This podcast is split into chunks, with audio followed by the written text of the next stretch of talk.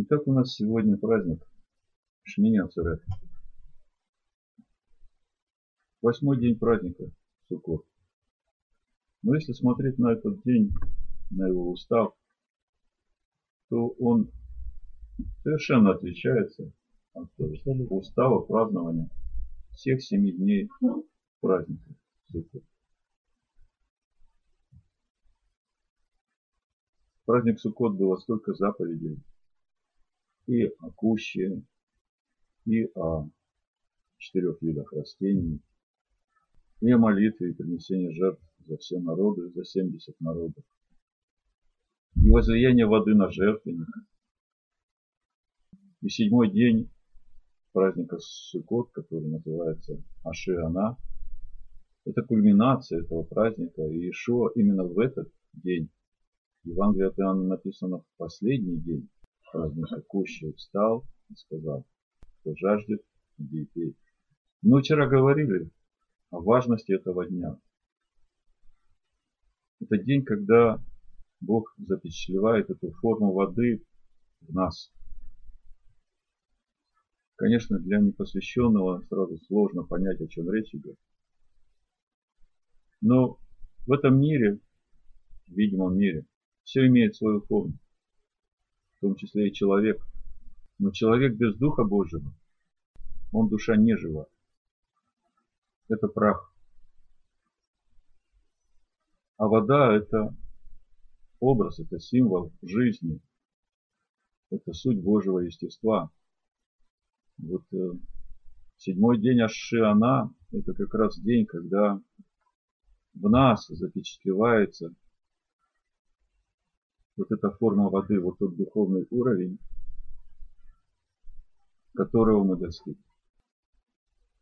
И мы молились, и мы увидели, что в этой молитве она Адонай, прошу Адонай, Аши она, спаси нас, пожалуйста. Это не вопль о спасении. Это молитва об окончательном спасении. И когда мы говорим об окончательном спасении, мы говорим о переходе уже с седьмого тысячелетия в новый мир.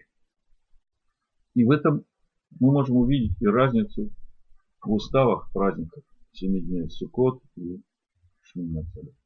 Мы молились Она, Адонай, Аши Она, и там есть еще вторая часть. Она, Адонай, Ацлиха, На. Ну, слово Она это молю, прошу.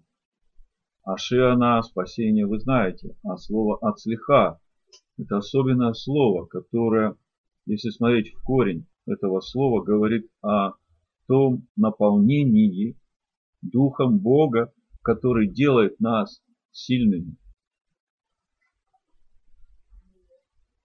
Все семь дней праздника Суккот мы говорили, на жертвенник возливалось не только вино жертв, но и вода.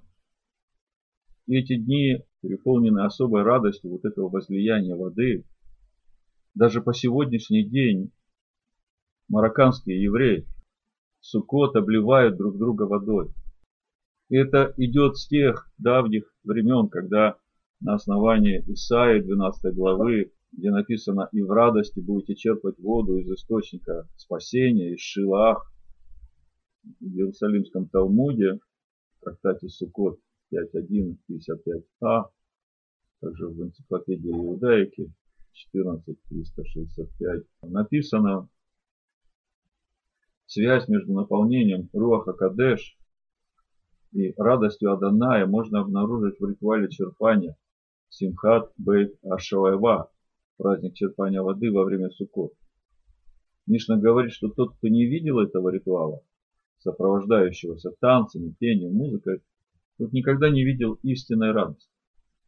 И считалось также, что участники этого ритуала черпали вдохновение от самого Руаха Кадеш, которые могли обрести лишь те, чьи сердца полны радости Адоная. Мы тоже вчера присоединились к этому обливанию. Вот, мы молились об окончательном спасении, и вот мы приходим в восьмой день праздника Шмини Ацерет. Давайте посмотрим на устав этого празднования. Книга чисел, 29 глава, 35-39 стих прочитаю, чтобы увидеть, насколько разные уставы этих праздников. Написано в восьмой день пусть будет у вас отдание праздника. Никакой работы не работает. И приносите все сожжения, жертву, приятное благоухание Адоная. Одного тельца. Первый день праздника Суккот сколько тельцов мы приносили? 13. Последний день праздника Суккот сколько тельцов принесли? 7. Восьмой день праздника Суккот, видите, один телец. И мы говорили, что вот эти 13 первый день, 12 во второй, 11 третий и так далее, до седьмого дня, если все сложить, это 70 тельцов. Это 70 народов, за которые Божий народ молится и ходатайствует об их спасении. И вот заканчивается праздник Суккот, последний день которого Ишуа встал и сказал, вот он, вот он источник живой воды. Каждый, кто хочет, приходи ко мне пей. И тот, в ком Всевышний запечатлит познание меня, из того будут течь реки живой воды. И приносите все сожжения, жертву, приятное благоухание Адонаю. Одного тельца, одного овна, семь однолетних агнцев без порога. Ну, один телец, понятно. Речь идет об одном народе. Один овен, один пастырь у этого народа. А семь однолетних агнцев без порока – это образ полноты общины Божьей. Если все это вместе сложить, то по сути праздник Шмини Ацерет – это праздник нового творения. Это праздник нового творения на новой земле под новым небом. И при всем этом мы читаем. Восьмой день пусть у вас будет тогда не праздник. Никакой работы не работайте и приносите в жертву приятное благоухание Адона. Отдание праздников. Отдание праздников. Есть много мидрашей на суть восьмого дня, которые все заключаются в том, что Всевышний говорит своему народу. Вы все семь дней были слугами в своем доме для гостей, для всех народов, которые вы пригласили. И вы служили им как достойные хозяева. Теперь гости разошлись, праздник закончится, но я не хочу, чтобы вы уходили. Войдите в мой покой, соединимся вместе и продолжим этот праздник. Вот так коротко, что говорят мудрецы о восьмом дне. И обычно восьмой день Тора не читается. Обычно восьмой день в синагоге выносят свиток Торы, от праздничного восклицания. И каждый еврей, самый почетный, знаток Торы и самый простой, который, может быть, совсем немножко знает истории, каждый танцует с этим свитком Торы в обнимку с радостью. О чем это говорит? Что это за танец в восьмой день в обнимку со всем свитком Торы? Амен. Это вот та радость нового творения. Это вот та радость нового мира, в котором человек по образу и подобию Бога живет в новом мире. И Бог живет в этом человеке, в Машехе еще. Это и есть эта радость единства, радость нового творения. Но тем не менее, в этот день, так установлено мудрецами, читается глава Браха. Последнее благословение Моисея, народа Божьего, после которого он ушел ко Всевышнему. И когда мы смотрим на это благословение, я просто поделюсь некоторыми мыслями, которые меня коснулись в этот раз, когда я читал эту недельную главу, а именно благословение Ефраима.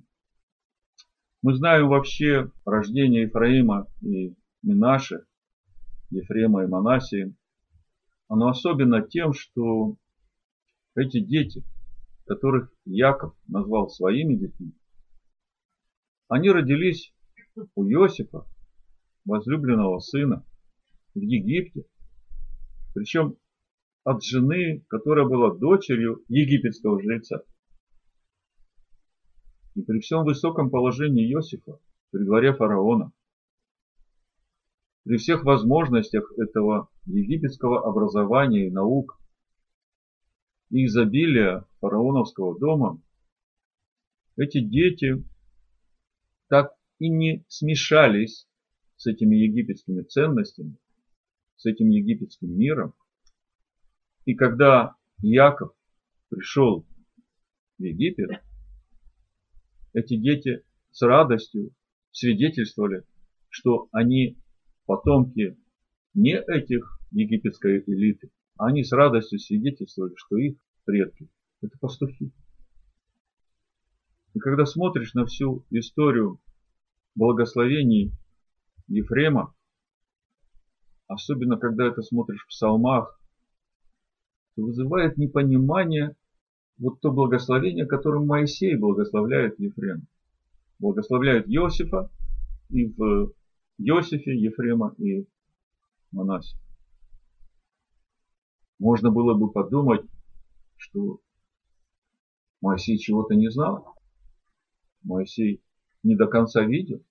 Но я не думаю, что это действительно так. Моисей видел всю историю Израиля до конца времен. Как в этой главе Браха написано, в синодальном переводе написано, и не было больше такого пророка в Израиле, который знал Бога лицом к лицу. А на самом деле в Торе написано, не приходил еще к Израилю такой пророк. То есть, если это вместе сложить, то получается, что вот это благословение, которым Моисей благословляет все 12 колен, в том числе и Иосифа, а в Иосифе Минаше и Ифраима, оно имеет силу до конца времен. А когда мы смотрим на историю Ефрема и Манаси, мы видим, что эта история заканчивается с тем моментом, когда ассирийский царь приходит, завоевывает 10 колен, Самарию, уводит эти 10 колен, рассеивает их по ассирийской земле, и на этом заканчивается история Ефраима и Манаси. Кажется, как же теперь, спустя толщу этих лет, как его найти, как его увидеть, как понять, кто это? Давайте попробуем по Писаниям сейчас вот всю эту картину увидеть. И когда мы придем к раскрытию этой тайны, мы увидим, что вот сейчас это начинает происходить. Вот сейчас Ефраим начинает своими рогами, в синодальном написано рогами, на иврите стоит слово керен, это луч, это сияние света, то сияние света, которое исходило от лица Маше. Это сила откровений, познания Всевышнего, которыми, как в Торе написано, ими будет бодать он все народы вместе, которые не устоят перед силой этих откровений. Давайте посмотрим по порядку. Начнем с нашей недельной главы. Я буду читать историю Санчина сразу с комментариями, которые здесь есть. Значит, Браха, 33 глава, 13 стиха. А о Иосифе сказал он, благословенна Богом страна его, изобилием небесной росы и влаги из бездны, лежащей внизу. И изобилием плодов от солнца, и изобилием урожая от луны. Колено Иосифа было разделено Яковом на колено Ефраима и Минаш, которые получили благословение, обещающие им плодородные земли, мощь и владение военным искусством. Их потомки также будут выделены среди других колен особым вниманием Всевышнего, пишет комментарий Санчин. Изобилием силы природы, дождь, солнце и тепло будут способствовать вызреванию плодов урожая. Я понимаю, что все эти комментарии надо читать духовно, и когда мы говорим об изобилии дождя, мы говорим об изобилии Духа Божьего на Ефреме, об изобилии солнца, мы говорим об изобилии Машеха, познания его. Тепло – это и есть познание. И все это будет способствовать вызреванию плодов урожая. Когда мы говорим о плодах урожая, мы говорим о плодах духа, которые растут на дереве жизни. И от вершин гор древних и изобилием от холмов вечных. Когда мы говорим о горах в Писаниях, о древних горах, когда мы говорим об изобилии от холмов вечных, я понимаю, речь идет о познании тайн Всевышнего, которые идут к нам через Адама, через Ноя, через Авраама, Исхака и Якова, от тех учений, которые в Машеях и Иешуа Всевышний посылает нам через пророков. И изобилием земли и всего, что в ней. Бог каждого из нас вложил много даров и талантов. И вот это изобилие, которое будет взращивать эти плоды, оно нам дано именно для того, чтобы мы все это посвятили на служение познанию Всевышнего. Чтобы мы посвятили свою душу на служение. Изобилием земли и всего, что в ней, и волю обитавшего в кусте ежевики. Очень интересная мысль. И волею обитавшего в кусте ежевики. Речь идет о встрече Моисея со Всевышним, когда Адонай проговорил ему через горящий куст и сказал, пойди и выведи народ мой из Египта. И Моисей благословляет сыновей Иосифа этим благословением волю обитавшего в кусте ежевики. Какая была его воля? Пойди выведи народ из Египта.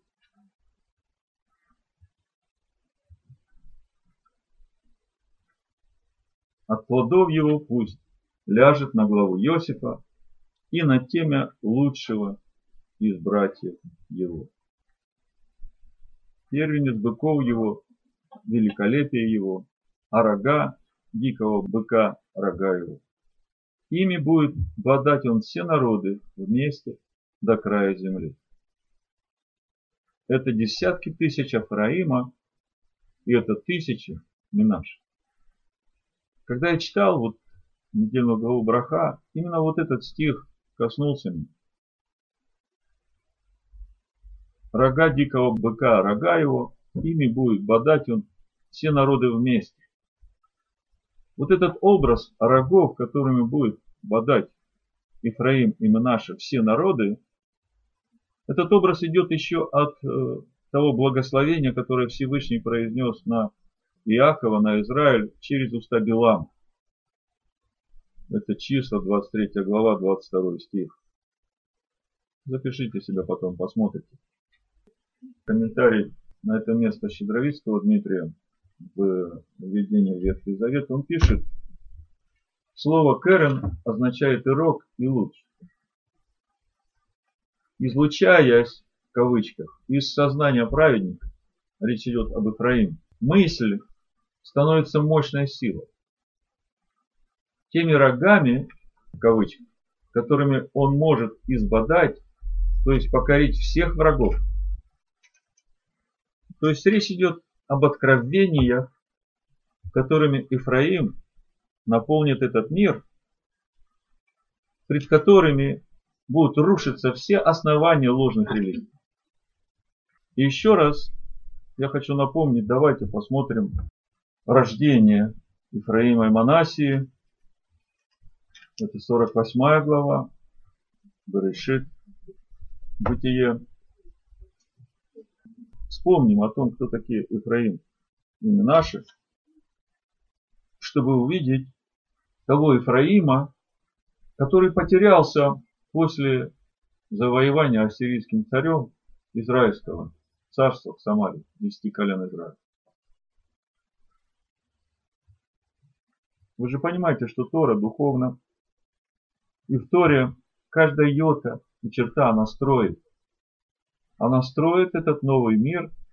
И если мы что-то не видим и не понимаем, это вопрос времени, это вопрос нашего духовного взросления. Но мы уже понимаем, что в Торе каждая йота, каждая черта очень важна. Нас этому Ишуа учит. И когда он говорит о йоте и черте, мы понимаем, что он говорит о письменной Торе. Потому что именно в письменной Торе мы видим эти знаки, эту букву Юд, эту черту, эту букву Вав. Значит, давайте почитаем Решит, Бытие, 48 глава. Вообще-то я бы хотел читать с самого начала, чтобы погрузиться в эту духовную атмосферу происходящего здесь. После того Иосифу сказали, вот отец твой болен, и он взял с собой двух сынов своих Манасию и Ефрем. Якова возвестили и сказали, вот сын твой Иосиф идет к тебе. Израиль собрал силы свои и сел на постели. Кого возвестили, что Иосиф идет? А кто собрал силы и сел на постели? Вы видите разницу? И сказал Яков Иосиф. Бог всемогущий явился мне в Лузе, в земле Ханаанской, и благословил меня. Это было тогда, когда Иосиф бежал от Исава, брата своего. И в то время Бог ему сказал, вот я расположу тебя и размножу тебя, и произведу от тебя множество народов. И дам землю сию потомству твоему после тебя в вечное владение. И когда Яков думал об этом благословении, много лет он думал об этом благословении, он не мог понять, почему множество народов от него произойдут, если обычно народ рождается через умножение потомков главы родоначальника этого народа. Если один родоначальник, то откуда же это множество народов? Вот это я так понимаю. В комментарии этого нет. Но я понимаю, что вот здесь, вот сейчас, Яков начинает видеть, как сбывается это пророчество. Потому что пятый стих дальше Яков говорит, Израиль говорит. И ныне то есть вот сейчас, в этот момент, вот эти два сына твои, родившиеся тебе в земле египетской. Давайте посмотрим на вот этот момент духовный. Иосиф – это прообраз Машеха Иешуа. Причем прообраз страдающего Машеха. Через страдания Машех, Иосиф вошел на царство в Египет. И у него, у Иосифа, от египетской жены, у Машеха, от церкви из язычников, рождается два сына. Манасе и Ефраим. Мы дальше будем читать. Но я забегаю вперед, сразу скажу. Яков, благословляя этих двух сыновей, говорит, что вот теперь вот эти двое, они будут моими сыновьями. Якова сыновьями они будут называться. И мое имя, вот тот Израиль, который в нем, на них наречется, а вот остальные, которые будут рождаться дети, они будут под именем вот этих двоих ходить. То есть все потомки Ифраима и Манаши, они также будут сыновьями Якова, если в них будет тоже имя Израиль по сущности. Давайте вот мы сейчас это все прочитаем, увидим. Просто здесь этот ключ пониманию того, как Ифраим вот сейчас, в эти дни, вдруг станет видимым. И как этот Ифраим начнет своими рогами лучами, бодать народы, разрушать вот эти ложные основания язычества. И ныне два сына твои, родившиеся тебе в земле египетской, до моего прибытия к тебе в Египет, мои Ефрем и Манасия, как Рувим и Симеон будут мои. Впервые, когда я увидел это место Писания, когда оно открылось мне, из моего сердца такая тихая радость потекла. И Бог уже все сказал, как Он будет созидать свой народ из всех народов. И Он показал, как в Его народ будут входить люди из всех народов. Через ту церковь из язычников, которую истинный Машиах устрояет уже две тысячи лет. В которых будет то же самое имя по сущности Израиль. Такое же, как Иаков. Смотрите, здесь об этом написано. Ифрем и Манасия, как Рувим и Симеон будут мои. Дети же твои, то есть дети Иосифа, следующие, которые будут рождаться, которые родятся от тебя, от Машех, после них, будут твои, они под именем братьев своих, Ифраима, не, не наш, будут именоваться их уделе. Вот эти первенцы, которые родились у Иосифа в египетской земле, я хочу, чтобы это увидели. До того, как Иаков пришел в Египет, это те первенцы, которые родились в этой первоапостольской церкви еще до того, как Иерусалим храм не был разрушен, и Иаков не был рассеян по всему лицу земли. Вот эти дети, вот эта церковь, которая соединила в себе и Корнилия, и тех антиохийских верующих, которых Павел учил в Торе, вот те, которые ходили в иудейской вере, получив познание истинного Машеха через учителей, которых Бог через Машеха дал им Петра, всех апостолов и Павла. Они все были иудеи. Ишуа послал их, сказал, идите и научите народы все делать и исполнять все, чему я вас научил. И мы знаем, что Ишуа своих учеников ни на йоту, ни на черту отступить от закона не научил. Более того, он раскрыл им всю духовную глубину Торы учение, которое Бог дал для своего народа. И вот это образ этих первенцев Ифраима, не наш. Следующие, которые будут рождаться от Машех, после них, они под именем братьев своих будут именоваться в их уделе, в которых будет то же самое имя по сущности Израиль второе столетие, третье, четвертое, пятое, до наших дней. Все, все Ешуа, Машех, которые у тебя будут рождаться, они будут под именем вот этих братьев. Уделе этих братьев обретать наследие. И мы знаем, что это будет происходить на фоне противостояние со стороны Сатана, который в гневе не сумел достать жену, пошел против тех, которые от семени жены, соблюдающие заповеди и веру в Машеха Иешуа. Но идея простая и понятна.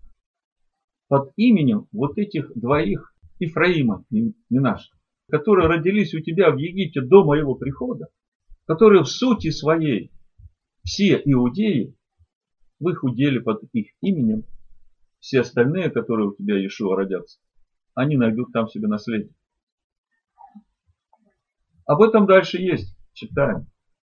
Яков говорит, когда я шел из Месопотамии, умерла у меня Рахиль, в земле ханаанской, по дороге, не доходя несколько до Ифрафы. Я похоронил ее там на дороге, в Ефрафе, что ныне Вифлеем. И увидел Израиль сыновей Иосифа и сказал, кто это? И сказал Иосиф отцу своему, это сыновья мои, которых Бог дал мне здесь. Яков сказал, подведи их ко мне, и я благословлю их. Глаза же Израилева притупились от старости, не мог он видеть. Иосиф подвел их к нему, и он поцеловал их и обнял их. И сказал Израиль Иосиф, не надеялся я увидеть твое лицо, но вот Бог показал мне детей твоих. И отвел их Иосиф от колен его, и поклонился ему лицом своим до земли. И взял Иосиф обоих, Ефрема в правую свою руку, против левой Израиля, а Манасию в левую против правой Израиля. Но Израиль простер правую руку свою и положил на голову Ефрему, хотя сей был меньший, а левую на голову Манасия. С намерением положил он так руки свои, хотя Манасия был первым. И благословил Иосифа и сказал, послушайте, благословение, Бог, перед которым ходили отцы мои, Авраам, и Ицхак. Бог, пасущий меня с тех пор, как я существую, до сего дня. Ангел, избавляющий меня от всякого зла. Да благословит отроков всех. Да будет на них, на сих отроков, двоих, наречено имя мое и имя отцов моих Авраама и Исхака и да возрастут они во множество посреди земли. Как вы понимаете вот это благословение? Да будет на них наречено имя мое и имя отцов моих, Авраама и Ицхака. Мы только что читали в начале, Якова известили, а Израиль встал. А имя Израиль – это правящий силой Всевышнего потому что ты боролся с Богом, вместе с Богом, против всех врагов своих внутренних, и наполнился Богом, и Бог теперь сила твоя. Вот он, Израиль. И мы говорили, что Израиль изначально это имя Машех, который и Якова, и Израиля соберет, и будет светом для всех народов. Вот такие дети есть у Якова которые родились от Иосифа, родились в Египте и родились от языческой жены. Понятно, что если бы эта языческая жена осталась в верованиях своего дома, этого египетского жреца, то такие дети никогда бы не стали носителями имени Израиль. Вот если посмотреть комментарий Торы Санчина, давайте здесь дочитаем до 20 стиха, а потом прочитаю комментарий. И увидел Иосиф, что отец его положил правую руку свою на голову Ефрема, и прискорбно было ему это. И взял он руку отца своего, чтобы переложить его с головы Ефрема на голову Манасе. И сказал Иосиф отцу своему, не так, отец мой, ибо это первенец, положи на его голову правую руку твою. Но отец его не согласился и сказал, знаю, сын мой, знаю. И от него произойдет народ. Вот здесь очень интересно. Если читать перевод Торы Санчина, знаю, сын мой, знаю, он также станет народом. И на иврите написано Ам. Знаете, народы есть Амим, а есть Гаим. Да? Вот здесь Яков говорит, здесь очень важное место. Знаю, Иосиф, знаю, и от Манасии произойдет Ам, народ, познавший сущность Всевышнего. А дальше написано, он также будет велик, но меньший брат его будет больше его. И потом, что его будет многочисленнейшим из народов, если смотреть как написано в Торе, будет наполненным полнотой из Гаим. Здесь вся судьба Ифраима. Значит, из э, Манасии Яков говорит, я знаю, что из него Амин будет тоже. И вот это тоже, оно в первую очередь к Ефрему относится. А про Ефрема говорит, вот из него произойдет народ, который будет наполнен полнотой, и этот народ выйдет из Гаим. Но может быть вы еще не до конца понимаете. Сейчас мы это увидим э, дальше, как это будет развиваться в псалмах. Я дочитаю просто здесь, чтобы закончить это место, прочитаю комментарий, который дает Санчин. Но вот этот стих 19, он очень важен, чтобы уже здесь увидеть судьбу Ефраима, потому что мы говорим, после рассеяния десяти колен, мы об Ефраиме больше ничего не знаем. И благословил их в тот день, 20 стих, говоря, тобою будет благословлять Израиль, говоря, Бог да сотворит тебе, как Ефрему и Манасе. И поставил Ефрема выше Манасе. Вот в Торе Санчина такой комментарий. Это пожелание Якова, тобою да благословляет Израиль, отразилось в обычае, соблюдаемом во всех еврейских домах.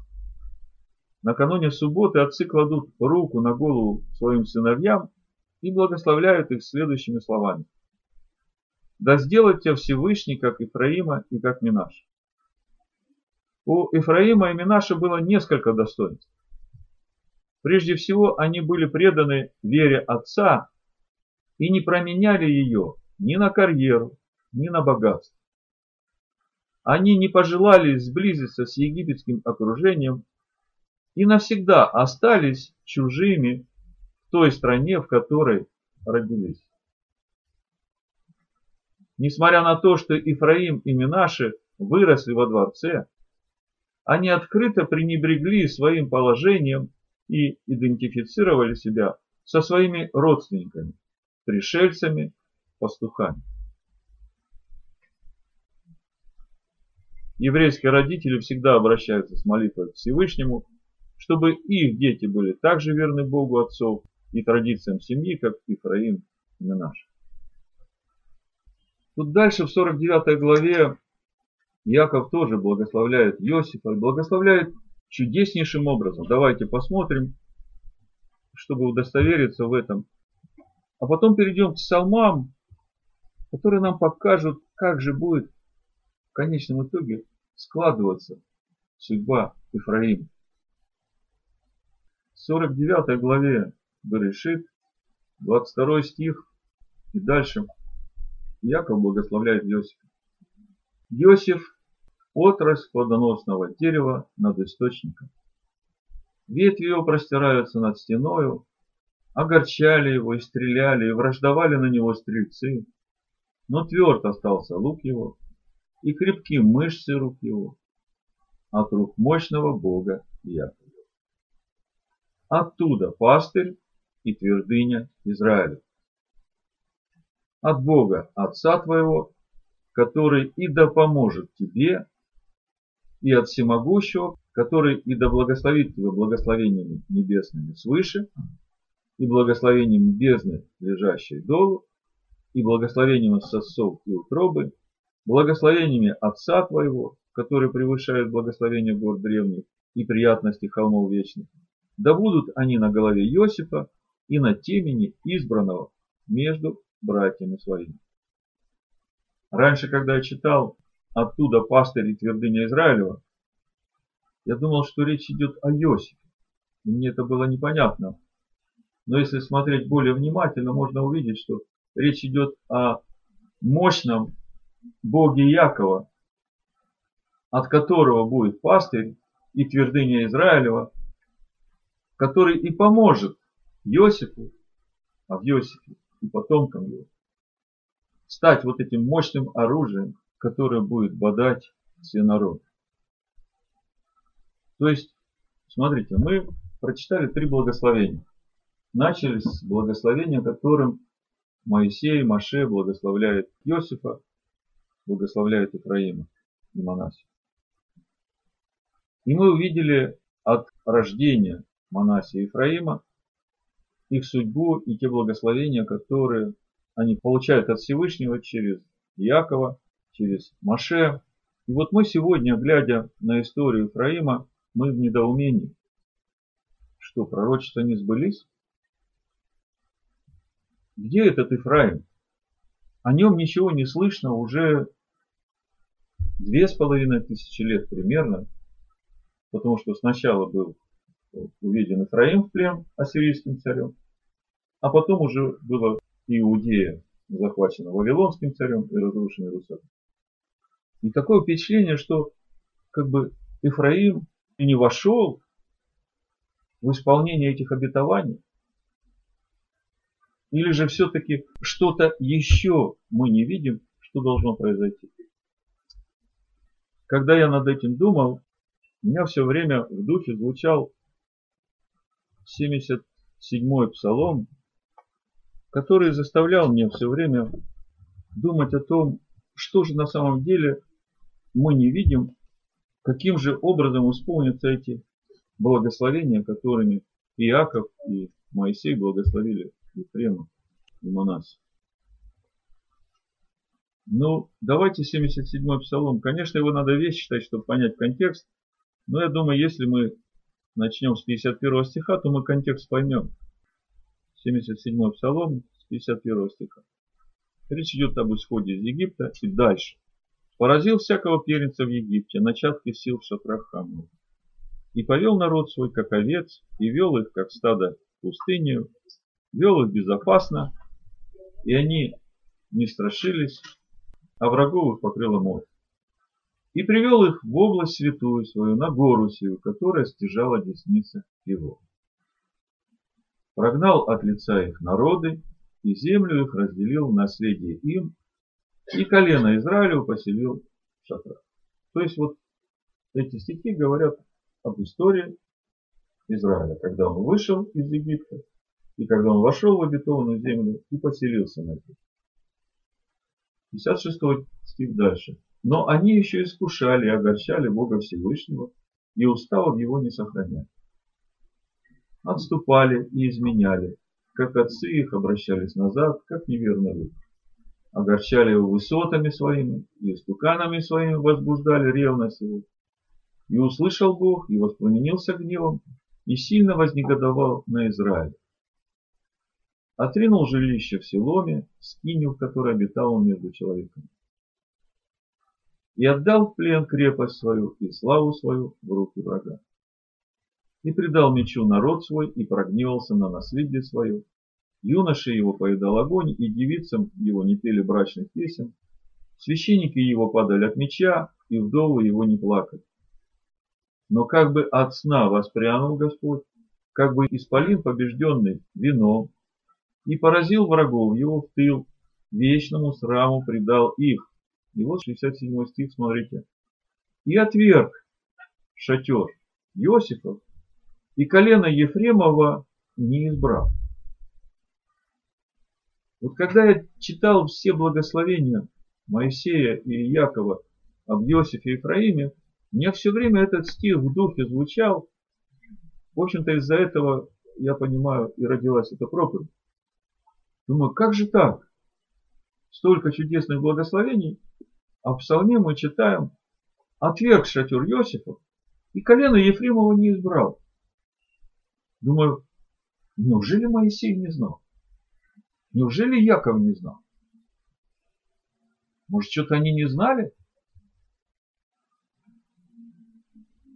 А избрал колено Иуды, гору Сион, которую возлюбил, и устроил, как небо, святилище свое, и как землю утвердил его на. И избрал Давида раба своего, и взял его от дворов овчих, и отдаящих привел его пасти народ свой Иакова и наследие свое Израиль. И он пас их в чистоте сердца своего, и руками мудрыми водил их. Тут как бы уже вся история Израиля. Вот этот стих, где мы читаем, избрал Давида, который теперь пасет Иакова и наследие Израиля, я понимаю, что это вообще пророчество на все дни, на все будущее. И в итоге получается, как бы тема закрыта, столько было благословений на Иосифа, а здесь раз и все переходит на Егуду. Думаю, а как же сбудутся те пророчества, те благословения, о которых Моисей сказал? Не может же так, что они не сбудутся. Ответ здесь же. надо читать продолжение. 78 и 79 псалом. Здесь вся картина целиком. 78 псалом. Вот она, история отверженного Ефрема. Слушайте. Боже, язычники пришли в наследие Твое. Осквернили святый храм Твой.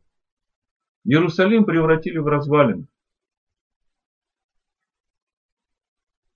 Помните, мы говорили, Ефрем и Манасия, если смотреть духовно, это те, которые родились до разрушения храма. До того времени, как Иаков попал в рассеяние. А здесь мы начинаем уже читать об этом времени рассеяния. Трупы рабов твоих отдали на снедение птицам небесным, тела святых твоих зверям земным. Пролили кровь их, как воду вокруг Иерусалима, и некому было похоронить их. Мы сделались посмешищем у соседей наших, поруганием и постравлением у окружающих нас. Коли, Господи, будешь гневаться непрестанно, будет пылать ревность Твоя, как огонь. Пролей гнев Твой на народы, которые не знают Тебя, и на царство, которые имени Твоего не призывают. Ибо они пожрали Иакова, и жилище его опустошили. Не помяни нам грехов наших предков. Скоро да предварят нас щедроты Твои, ибо мы весьма истощены. Помоги нам, Боже, Спаситель наш, ради славы имени Твоего избавь нас и прости нам грехи наши ради имени Твоего. Для чего язычникам говорить, где Бог?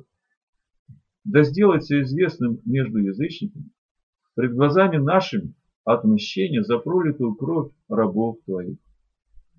Да придет пред лицо Твое стенание узников, могущество мышцы Твоей сохрани, обреченных на смерть. Семикратно возврати соседям нашим в недра их поношения, которым они Тебя, Господи, поносили. А мы, народ Твой, и Твоей пажити овцы, вечно будем славить Тебя, в род и род возвещать хвалу Тебе. Пока все понятно. Это духовное состояние сыновей Якова с того времени, как разрушен храм. С того времени, как язычники наполнили двор храма, как мы читаем в книге Откровения. И там где-то во всем этом Ифраим рассеян среди всех народов. 79-й псалом. На музыкальном орудии Шашаним и Дув Псалом Асаф. Пастырь Израиля внемлет, водящий как овец Иосифа, восседающий на херувимах, яви себя. Третий стих. Пред Ефремом, Вениамином и Манасией. Воздвигни силу твою и приди спасти нас.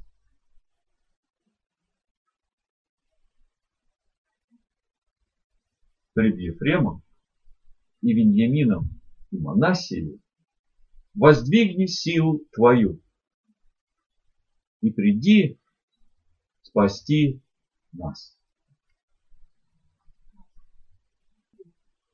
С чего мы начали? Помните? Моисей благословляет Иосиф и говорит, 17 стих, 33 глава. Крепость его, как первородного тельца, и роги его, как роги буйвола, мы говорим слово керен, это свет, это откровение, это мысли, которые, излучаясь, становятся мощной силой, теми рогами, которыми он избадает и покорит все народы. И мы читаем.